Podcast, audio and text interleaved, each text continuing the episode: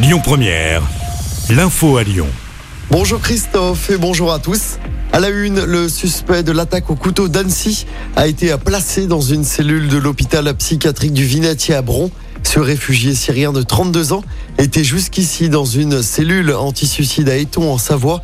Il est mis en examen pour tentative d'assassinat et n'a toujours pas expliqué ses motivations. Jeudi dernier, il avait poignardé deux adultes et quatre jeunes enfants dans un parc près du lac d'Annecy. Les victimes sont désormais hors de danger. Dans l'actualité locale, deux mineurs placés en garde à vue après l'agression d'un prêtre à Lyon. Ils sont soupçonnés d'être impliqués dans les violences et les insultes subies par le prêtre maronite. Les faits s'étaient déroulés lundi soir dans le 8e arrondissement. Le prêtre avait été pris à partie par des jeunes qui venaient récupérer un ballon de foot dans le périmètre de la paroisse. Les investigations se poursuivent. Tous les Lyonnais connaissent la mère Brasier, la célèbre chef cuisinière. Mais connaissez-vous Eugénie Brasier, l'école primaire? Ce nouveau groupe scolaire ouvrira la rentrée prochaine dans le quartier de Confluence.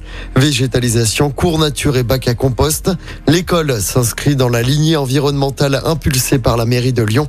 Stéphanie Léger, adjointe à l'éducation auprès du maire de Lyon. C'est une très belle école que nous avons pu euh, repenser un petit peu, notamment en végétalisation de, cours, avec euh, des efforts notamment sur le confort thermique, que ce soit l'hiver et en particulier euh, l'été. Vous avez vu ces aménagements, en fait beaucoup de ventilation naturelle, mais aussi des brasseurs d'air, puisque effectivement maintenant l'été à Lyon devient difficile. On va accueillir progressivement en fonction de l'évolution démographique du quartier. Cette école va, va grossir chaque année, chaque rentrée. On accueillera de nouvelles classes. Donc là, on est sur entre 2-3 classes à, la rentrée scolaire. À terme, 15 classes, donc 6 en maternelle et 9 en, en élémentaire.